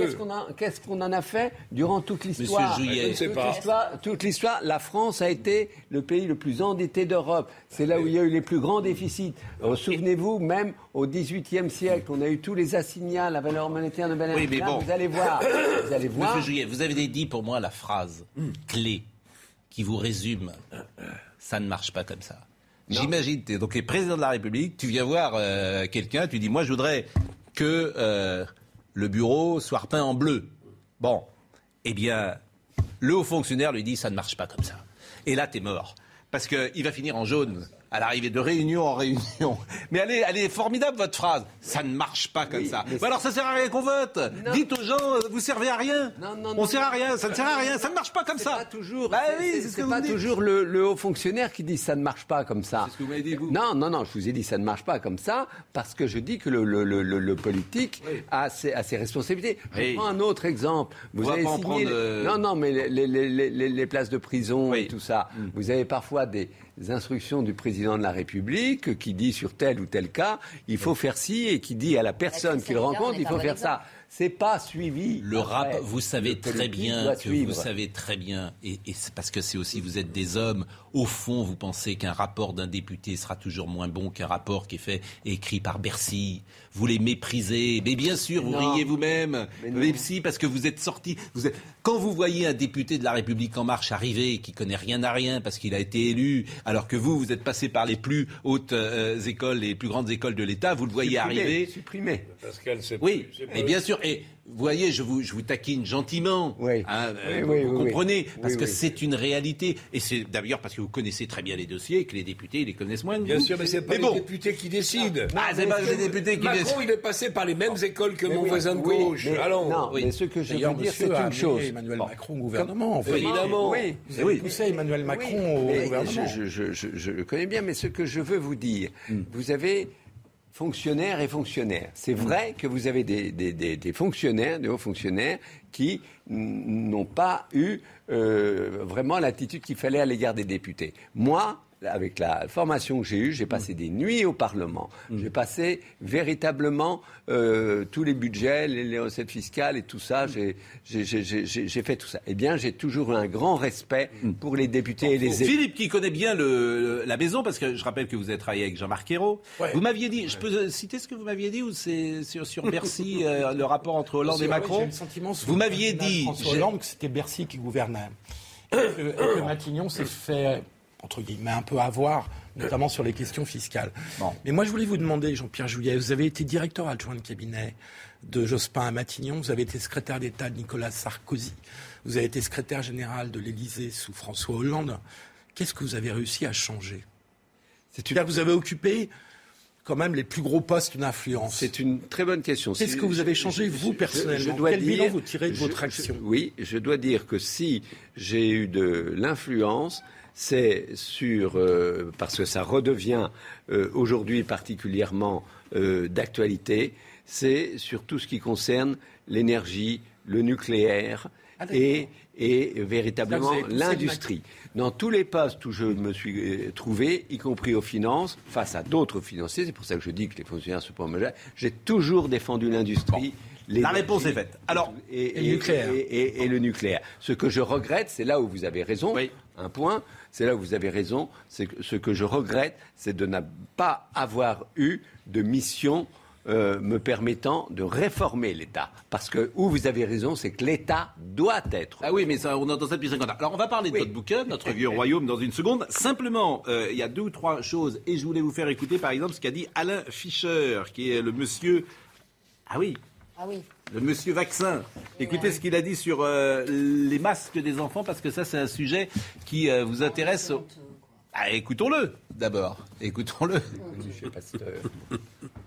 On entend aussi de temps en temps, mais les enfants ne supportent pas le masque. Absolument pas. Moi, j'ai, c'est anecdotique, mais j'ai une petite fille qui a 6 ans, qui est vaccinée et qui porte le masque ça lui pose aucun problème. Et enfin, je le dis de façon anecdotique, mais je sais que les enfants s'adaptent mieux que les adultes à toutes les contraintes. Hein. D'une manière générale, en médecine, c'est absolument évident. Donc, le, port du masque pour les enfants est absolument justifié et réduit une contagion, une transmission comme dans la population qui est aujourd'hui la plus infectée.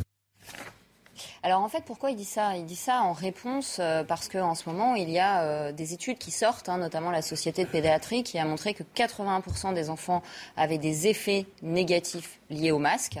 Euh, il y a eu en parallèle une étude qui a été lancée par des pédiatres en ligne avec tous les témoignages des parents qui disent à 80-90% qu'il y a des problèmes avec le masque. Pas plus tard qu'avant-hier, juste avant de passer sur votre antenne d'ailleurs, j'avais une petite fille de 7 ans qui avait vomi à cause du masque parce que n'arrivant pas bien à le porter à respirer, elle est sujette aux vomissements et aux nausées et aux, évanouissements, évidemment, puisqu'en cours de sport, maintenant, ils font du sport dans des salles fermées, ils font de l'escalade avec le masque. Donc on est dans la maltraitance institutionnalisée. Les orthophonistes se sont mobilisés. Euh, à nouveau, là, on a des collectifs qui, ont, qui se sont mobilisés. Euh, les Mamans Louves avaient été reçues ici. Euh, ce protocole sanitaire dans les écoles n'a absolument aucun sens. Il doit absolument s'en aller. Je, ne sais pas ce qu'ils cherchent à faire. Il y a une pétition que vous avez mise en place. non, on a lancé une pétition. Et des personnalités d'ailleurs comme Isabelle Adjiani. Isabelle Adjiani a très gentiment soutenu notre pétition. Euh, voilà, on, se demande pourquoi ils le maintiennent, si ce n'est pour euh, pousser les gens à finir par boycotter les écoles. Ça va s'arrêter, on l'espère. fait de la politique, il dit au gouvernement ce qu'il a envie d'entendre et c'est insupportable. Alors, on passe vite, je vous propose de ne pas réagir parce que vraiment, je veux donner de la place à M. Juillet qui est venu pour parler de son, son bouquet de son bouquin, même si les réactions affluent de notre petit échange. Par exemple, je peux le citer, c'est André Valini. Euh, il dit le vrai problème, c'est la durée des ministres face à la longévité des hauts fonctionnaires. Les ministres passent, les hauts fonctionnaires restent. En trois ans, j'ai occupé trois ministères, à peine le temps de prendre la main sur mon administration. Je devais partir sur un autre poste. Les énarques, eux, restaient en place. Il faut nommer les ministres pour cinq ans et les nommer pour leurs compétences, pas pour leur étiquette politicienne, comme sous De Gaulle. Oui, bien d'accord. C'est ce qu'il dit. Oui, il n'a il a pas tort. Un des gros défauts, je le dis hmm. dans, dans, dans, ce livre, un des gros défauts qui pousse à la centralisation, qui pousse, comme nous dit, on, ne peut plus rien faire. C'est-à-dire que avant, on pensait qu'on élisait quand même pour changer ah oui. et pour, pour avoir un certain nombre de réformes. Vous savez parler de la sécurité. Hmm. C'est que aujourd'hui, l'administration fonctionne toujours sur le mode du septennat et que nous vivons politiquement dans un monde de quinquennat. Et eh bien, tant que vous n'avez pas euh, remis de l'ordre euh, là-dedans, et eh ben vous, vous Jean-Claude, une question. Moi, j'ai une question un peu vacharde. Qu'est-ce que vous êtes allé faire chez Sarkozy? Pour vous retrouver quelques semaines ou quelques mois après son départ, le départ de Sarkozy, secrétaire général de l'Élysée sous François Hollande. Qu'est-ce que vous êtes allé faire chez Sarkozy? Eh bien, écoutez, il se trouve que, d'une part, je ne suis pas un idéologue, je suis un pragmatique, et que Sarkozy m'a proposé une mission importante, à laquelle je ne m'attendais pas, sur l'Europe. Et donc, comme c'était la présidence française de l'Union européenne, la, dernière après celle que nous connaissons, j'ai euh, accepté cette euh, responsabilité. Et vous ne vous êtes pas parlé, je crois, avec François Hollande pendant un certain temps oui, pendant 18 mois, oui, oui. Et maintenant, vous, vous, êtes de nouveau amis maintenant? Euh, Avec François Hollande? Oui. Oui, oui, oui. oui, Il ne veut, pas venir nous voir Comment? Il ne veut pas venir nous voir. Ah bah je lui dirai alors. Bah, j'espère. Est-ce qu'il va se présenter François Hollande Parce que ça, ce qui reste de... non, mais très, très Ils ont pris le pouvoir dans l'émission. Mais même, il, ne m'a pas envoyé ici comme porte-parole. Et, vous non, savez, mais, mais, mais, mais, non, mais je, je, je, je ne le crois pas, mais il souhaitera témoigner, témoigner sur l'état de la gauche tel qu'il est aujourd'hui ah bah, appelé. Oui, quoi, il est un petit peu responsable, si vous me permettez, non De l'état de la gauche. oui, il y a une certaine responsabilité depuis 2017. Ah bah, Depuis 2017 oui. Oui, mais il est un peu responsable même avant, quand même, entre 2012 et 2017, de, là où est la gauche, quand même. Je, ah, si vous me permettez. Vous, verrez ce que je dis aussi. Je pense que certains euh, de nos monarques font des erreurs ou sont parfois amateurs. Ce qui a là joué pour François Hollande, c'est qu'il ne devait pas annoncer aussitôt qu'il se retirait sans savoir ce qui allait se passer aux primaires du Parti socialiste. Il n'avait pas le choix, Jean-Pierre Jouyet. Il était dans un état, il se serait présenté aux primaires, il aurait été ridicule. enfin, pas se présenter aux primaires, aux présidentielles et d'attendre le mois de février au lieu de l'avoir. Mais il n'avait pas le choix. On a oublié. Il était dans un état. Il était. Bon, c'est pas euh, plus simple, mais enfin. Dernier, dernier sujet avant de vous donner la parole pour votre euh, comment dire euh, livre. Je voudrais quand même qu'on voit le convoi de la liberté, le sujet de Mathieu Devez.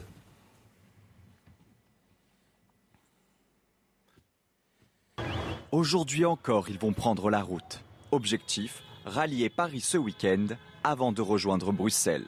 Hier à Nice, les manifestants se sont notamment réunis pour dénoncer le pass vaccinal. Les gens ne comprennent pas pourquoi il faut prendre, euh, on peut prendre le RER e ou le métro à Paris toute la journée sans passe vaccinal. On ne peut pas le faire entre Lyon et euh, Paris si vous prenez le TGV.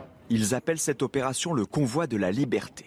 Parmi eux, des anti-vaccins, des gilets jaunes, et certains ont même décidé de partir en famille. J'espère qu'on sera bien, qu'on n'aura pas trop froid. Il y a des amis là qui vont nous amener des duvets parce qu'on n'était pas équipés pour. Et, euh, on compte un peu, ouais, si on, on sait que ça va bien se passer. Moi, je pense réellement que ça va bien se passer. Le mouvement s'inspire du blocage des routiers canadiens, à l'image de ce convoi hier au départ de Perpignan. Des résistants déterminés à bloquer les grandes villes. Mais je crois qu'il faut y être à tout cela. Et c'est pour ça que je suis descendu du Larzac pour être à Perpignan, donc je pars euh, jusqu'à Bruxelles et je ne sais pas quand est-ce que je redescends. Et je fais ça pour mes enfants et mes petits-enfants. D'autres qui ne seront pas du voyage ont quand même apporté leur soutien. On a tenu à apporter euh, deux caisses d'orange de chez nous mais rien que pour participer à cette montée à Paris. Le gouvernement, lui, promet d'être ferme en cas de blocage. Bon, c'est important de dire que la préfecture de police de Paris a interdit les convois dans Paris. Donc je ne sais pas ce qui va se passer. Mais le blocage de la capitale. Donc je ne sais pas. Ça n'a pas l'air d'être la volonté des acteurs. Maintenant, j'en sais rien. Il on entend un peu tout et son contraire. Alors, ah, écoutez, s'ils viennent, c'est pour euh, bloquer sans doute un convoi ah, à la manière euh, canadienne. que, revendiquent-ils Ils revendiquent. Alors, les citoyens entendent récupérer leur liberté, leurs droits fondamentaux, l'accès inconditionnel aux soins, à l'éducation, à la culture, hmm. le respect des valeurs essentielles de notre Constitution. Euh, moi, je pense qu'un un danger, ce serait de dire euh, non, mais euh, c'est des abrutis pas diplômés. Je veux dire, ces gens ah, sont le message de quelque chose. D'abord, de l'illégitimité, pardon, de l'affirmer, du pass vaccinal aujourd'hui. Hmm. Tous les pays le retirent. Donc, ils ne veulent plus de ce pass vaccinal. Et il faut l'entendre. Ils vont gagner, hein, parce qu'à la fin du mois, ils retirent. Et ce mouvement, Mm. il est aussi l'expression d'une panne démocratique. Je veux dire, si on a des mouvements de cette sorte qui se créent, c'est bien qu'il y a une véritable panne démocratique, particulièrement depuis le début. Là, il y a discussion parce qu'ils euh, ne sont pas forcément très nombreux et à chaque fois qu'ils se mettent en situation d'aller dans une élection, de bah, on a eu des listes gilets jaunes, par exemple. Et oui, mais vous êtes en euh, train, on vote dans de confondre la sociologie du convoi de la liberté et des gilets jaunes. Pas un convoi de la Alors, ils vont remonter vers Bruxelles et ça, c'est intéressant. Jean-Pierre Juillet. Parlons de votre bouquin. Euh, d'abord, votre bouquin, il est très agréable à lire, très vraiment, il y, a du plaisir de lecture et c'est important, notre vieux royaume, parce que vous pensez au lecteur, donc mm. euh, c'est agréable, c'est pas conceptuel, il y a des exemples, c'est vraiment ça se, c'est vraiment intéressant pour le coup et, j'ai trouvé que ça, j'ai eu du, beaucoup de plaisir. Mais alors, cette phrase que j'ai citée tout à l'heure, je n'ai jamais considéré que la Révolution française avait constitué une rupture entre monarchie et république. Oui, je ne suis pas majoritaire sur ce, sur, euh, sur, ce, sur ce point. Mais ce qui est vrai, c'est qu'elle n'a pas constitué une rupture. La France est restée aussi centralisée après la Révolution qu'elle ne l'était sous l'Ancien Régime. Il n'y a pas eu. Les Girondins ont été battus par les, Jacobins. Deuxièmement, il n'y a pas eu de progrès, j'allais dire, euh, euh, économique euh, sous la Révolution. La situation financière à laquelle vous faisiez allusion auparavant était absolument déplorable. Troisièmement, après la Révolution, nous sommes revenus à des pouvoirs extrêmement forts sous Bonaparte, Napoléon, et nous avons eu les frères de Louis XVI hmm. qui ont gouverné la France et son cousin jusqu'en 1848. Donc tout ça, on ne peut pas dire que la Révolution ait hmm. euh, transformé la France. La seule chose qu'elle a, faite, hmm. euh, ça je reconnais qu'il y a eu un changement, c'est qu'elle a changé vraiment très fortement les rapports entre le pouvoir hmm. et l'Église. Mais, mais, par exemple, vous diriez qu'Emmanuel Macron, Emmanuel Macron, vous diriez qu'il s'est conduit euh, dans la séquence comme un monarque, qu'il a décidé euh, entièrement euh, de toutes les décisions tout seul? Ah, je pense qu'il s'est véritablement comporté comme un monarque, c'est-à-dire que la très grande majorité des décisions sont prises à l'Élysée dans un cercle très restreint et euh, vraiment l'a décidé. Tout ce qui est euh, économique, tout ce qui était sanitaire, il était, il, était devenu mais même un des meilleurs. C'est la Ve République. c'est la Ve République. C'est la Ve République, mais renforcée par, je vous l'ai dit, le quinquennat. Le quinquennat renforce le côté monarchique de la Ve République. Avant, vous aviez 7 ans, vous, vous, pouviez avoir des cohabitations. On a dit la même chose de Giscard, quand même. Euh, on l'appelait Louis XV. Oui. Moi, j'ai toujours l'impression que depuis des années, on a dit la même chose de François Mitterrand, qui était en septennat. À chaque fois, c'est exactement oui, les mais c'est ce que, ce que je, je dis. Georges Pompidou a échappé à ça. Oui, Georges Pompidou est le seul qui était véritablement j'allais dire, parmi nos dirigeants, celui qui ressemblait le plus à des dirigeants, euh, j'allais dire, britanniques euh, ou allemands ou tout. Et Georges Pompidou, j'ai une grande considération pour lui. J'ai trouvé vraiment qu'il avait fait un travail. Euh, Notre histoire est si riche qu'elle a fini par être un fardeau autant qu'un extraordinaire atout, perclus de réminiscences nostalgiques, sombrant volontiers dans une forme de pessimisme qui va jusqu'à la léthargie, l'anomie, aurait dit le grand sociologue Durkheim. Le vieux royaume, notre vieux royaume vacille. Et nous tous, Gaulois réfractaires, pour reprendre l'expression osée mais heureuse de notre actuel président de la République, nous hésitons à nous adapter au siècle qui vient. Vous venez de tout dire. Oui. Là, je suis. Merci d'avoir repris ce passage qui est celui qui résume. Un, nous sommes fiers de notre histoire. Les Français sont fiers de, leur histoire, hein, quelles que soient les fautes qui ont pu être euh, commises, mais mm. euh, globalement fiers de leur histoire.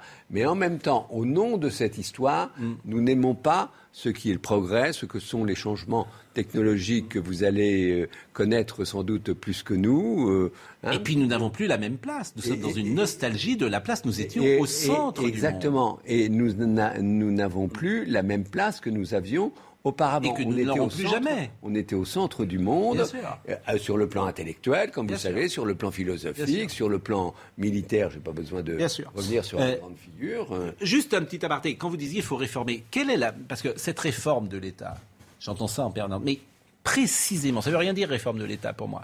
Qu'est-ce qui concrètement... Ben oui, mais concrètement, si moi j'étais président de la République, je vous dirais, qu'est-ce qu'il faut faire pour réformer cet État qui ne fonctionne pas? Qu'est-ce que vous diriez en 3, 4 ou 5 mesures? plus non mais, ne devrait. non mais ça m'intéresse. Qu'est-ce que c'est réformer l'État? mais vous avez tout à fait raison. Elle est toute bête cette question. La, première, c'est que l'État, c'est une coexistence. Là aussi, je reprends l'ancien régime de féodalité. C'est-à-dire que les, différents ministères ne travaillent pas entre eux. Et donc, vous, vous, vous avez une multiplication des fonctionnaires euh, qui font à peu près les mêmes choses dans les différents ministères. Donc moi, la première chose que je ferais, c'est assurer une certaine transversalité et faire en sorte que les euh, différents fonctionnaires puissent. Est-ce que l'État doit se débarrasser de quelques-unes des missions dont il s'occupe aujourd'hui mal, pour ne pas dire très mal? Là aussi, vous avez raison, il ne peut pas avoir toutes. oui, mais lesquelles Parce qu'on n'a pas le temps, mais on peut en débattre. mais lesquelles Mais oui, mais je vous pose une question, par exemple, que ce soit clair. Pour ceux qui nous écoutent. Mais, Trois réformes immédiates. Mais vous voyez, ben, par exemple, euh, je veux dire, il n'y a pas besoin d'avoir une direction des affaires économiques au Quai d'Orsay. Tout ça, c'est fait, euh, c'est fait ailleurs. Ça fait déjà vous, 600 emplois publics en moins. Bon, deuxième chose, vous n'avez... Monsieur, par exemple, qui a dirigé le SIG. Oui. Ça sert à rien. Euh, le... service d'information du gouvernement, ça servira à rien du tout. Sauf que j'ai fait un stage aussi quand oui. jeune. Pas le directeur, j'aurais Oui, mais non, mais, non, mais sérieusement, ça sert à rien parce que le gouvernement il, communique. Non, mais ça sert à rien. Ça ça, doit être mieux positionné, le, SIG. Mm. enfin, moi, c'est mon sentiment personnel. Parce que, parce que, voilà, exactement, parce que ce qui fait que, ce qui rend difficile la tâche du SIG, et pourquoi c'est que ça coexiste avec d'autres moyens de communication. Ils se retrouvent tous dans non, les Non, non, parce qu'on a, mais on a cinq, on a que cinq minutes. Euh, euh, dans, dans votre bouquin, dans votre bouquin, très intéressant aussi, les origines de la misogynie d'État, cette faible participation des femmes à la vie politique, trouve ses origines dans le haut Moyen Âge. Avec l'instauration d'une règle contestable, les Capétiens, les juristes et les princes du royaume ont exipé des francs de Clovis, dits francs saliens, un article de euh, loi connu sous le nom de la loi salique, pour justifier l'exclusion des femmes du trône de France quand il n'y avait pas d'héritier mâle. Deux siècles plus tard, l'Angleterre allait porter sur le trône Élisabeth Ier, après avoir fait passer l'autre fille d'Henri VIII, Marie Tudor, euh, pour un tyran euh, sanguinaire. La dernière femme qui a régné en France, c'était Anne d'Autriche la mère de Louis XIV. Oui. C'est la dernière fois. Et elle était régente. Elle était régente. Donc si Valérie Pécresse était élue, oui, c'est pas la même chose. C'est pas la même chose. Bien elle était régente. C'était Mazarin. Bon. Et alors ça, la misogynie d'État. Mais oui, et les trois qui ont été régentes en France, je ne veux pas être trop long, c'est deux Italiennes, Catherine de Médicis, Marie de Médicis et Anne, d'Autriche espagnole. Donc, je veux pas euh, être un peu pervers, cher Jean-Pierre Julien, mais vous n'avez pas beaucoup soutenu Ségolène Royal quand elle était candidate à la présidentielle. Oui, ça c'est vrai. Euh, là, vous avez raison, elle ne le souhaitait pas elle-même. Non, tous les éléphants, ne... arrêtez, ça c'est facile. vous êtes sûr Vous avez attendu le coup d'après. Heureusement. Mais je suis, j'étais un, un ami, j'étais un ami du couple de François Hollande et de Ségolène, mm. mais euh, lorsque je m'adressais pour la soutenir en, en, lui demandant en quoi je pouvais être utile, elle ne me répondait pas. La France victime de son égo. Moi, je suis. Ce que vous ah dites, c'est terrible parce qu'on est au cœur. On est au cœur de l'analyse psychologique des Français. La France est toujours voulue au centre du monde. C'est bien notre problème. Qu'il s'agisse de politique, de culture ou d'intelligence scientifique, à défaut de l'être en économie. De François Ier à Emmanuel Macron, de la Renaissance au début du XXIe siècle, la France préfère constamment l'influence et le prestige à la domination et l'efficacité économique. Là encore, vous avez tout dit. Et c'est tout notre problème. C'est qu'on n'est plus rien. C'est que c'est voulu. On a voulu être tout on a voulu privilégier tout ce qui était le, prestige politique, le prestige militaire, encore aujourd'hui, et le prestige diplomatique. Vous voyez ce qui s'est passé cette semaine. on n'a pas la puissance économique, ça ne sert à rien ce que vous dites. Et on n'a pas, on n'a pas la puissance économique. On a des déficits. On a un Est-ce que l'Europe peut nous sauver la mise ou pas, à condition de la réformer Parce que là, alors là, vous avez raison. Il faut l'Europe ne nous sauvera la mise face à la Chine et aux États-Unis que euh, si elle est un mot réformé. Un mot, et je lui demande de me pardonner parce que je voulais quand même qu'on ait un point tous les jours avec Noémie Schulz. Euh, et elle est avec nous en direct de Grenoble, puisque c'est le procès euh, le Landais. Vous avez moins d'une minute. C'est une défense de plus en plus compliquée pour euh, Nordal le Landais, en l'occurrence pour son avocat, maître Jakubowicz. Pourquoi? Bonjour Noémie. Bonjour Pascal. Eh bien parce que euh, depuis deux jours, Normal Lelandais, il est confronté à des témoignages, notamment des invités au mariage, qui apportent un récit de la soirée qui n'est pas le même que celui qu'il fait lui. Et c'est des témoins qui sont solides à la barre, qui disent mais je suis formel. Par exemple, hier, il y a euh, quelqu'un qui fumait des cigarettes à l'extérieur de la salle des fêtes. Euh, qui dit moi j'ai jamais vu Maëlys jouer avec un petit garçon blond et monter dans la voiture de Nordal de Lelandais comme il l'a affirmé. Euh, il a été questionné, il dit euh, Je suis formel, s'il y avait eu des enfants, je les aurais vus. Euh, c'est la mère de Maëlys qui dit aussi que sa fille n'aurait jamais spontanément, alors qu'elle était timide, craintive, abordé Nordal Lelandais. Lui, il maintient que c'est la petite fille qui a fait un premier pas vers lui quand elle a vu sur son fond d'écran des photos de chiens. Hier, il a été bien embêté aussi pour expliquer pourquoi la première chose qu'il fait en, sortant de sa première garde à vue, c'est d'aller se débarrasser d'un téléphone portable. Alors il a dit que c'est parce qu'il l'avait volé. Là aussi, ça n'est pas très crédible et on le sent fragilisé et sa défense, ses avocats, ils restent étonnamment silencieux. Merci Noémie euh, Schulz. C'est vraiment, je remercie beaucoup Monsieur Jouillet parce que euh, votre bouquin est vraiment très intéressant, notre vieux euh, royaume. Vous n'avez nous avez pas beaucoup donné d'informations en revanche sur la candidature de François Hollande. Et non, parce que je n'en ai pas beaucoup non plus. vous, vous qui êtes au cœur du pouvoir, vous qui êtes au cœur du pouvoir, qui sera au deuxième tour? Je, crois qu'aujourd'hui, on ne, peut pas le savoir. Vous avez des écarts dans les sondages qui sont trop, trop faibles pour qu'on le sache. Non, il y aura Emmanuel Macron, ça c'est mmh. euh, quasi sûr, a priori.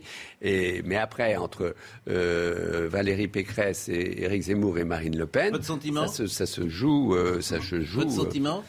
Ben, c'est, c'est, quand même, je vous dis, difficile, difficile à voir. Le juillet, vous aurez du mal à le coincer. Hein. mais c'était un plaisir, vous devriez nous voir, venir nous voir régulièrement. C'est très intéressant. Mais, moi aussi, parce que je trouve que l'on débat bien avec vous et que vous, vous, vous mettez de l'animation dans tout ça, et c'est ce qu'il faut. Eh ben dites-le. Voilà. Dites-le à votre ami euh, François Hollande, parce qu'il euh, il vient pas nous voir. C'est dommage, il veut pas venir nous voir. Ah non, mais vous, j'espère qu'il viendra pour annoncer qu'il est candidat. Ah bah alors là, là je Vous voyez des candidats euh, quand même plus géniaux, parce que on il peut venir. On a un parking à scooter, tout va bien, il n'y a pas de souci. Il a pas de souci. Audrey Siraka était à la réalisation aujourd'hui. Guillaume était au son, Mélanie était à la vision.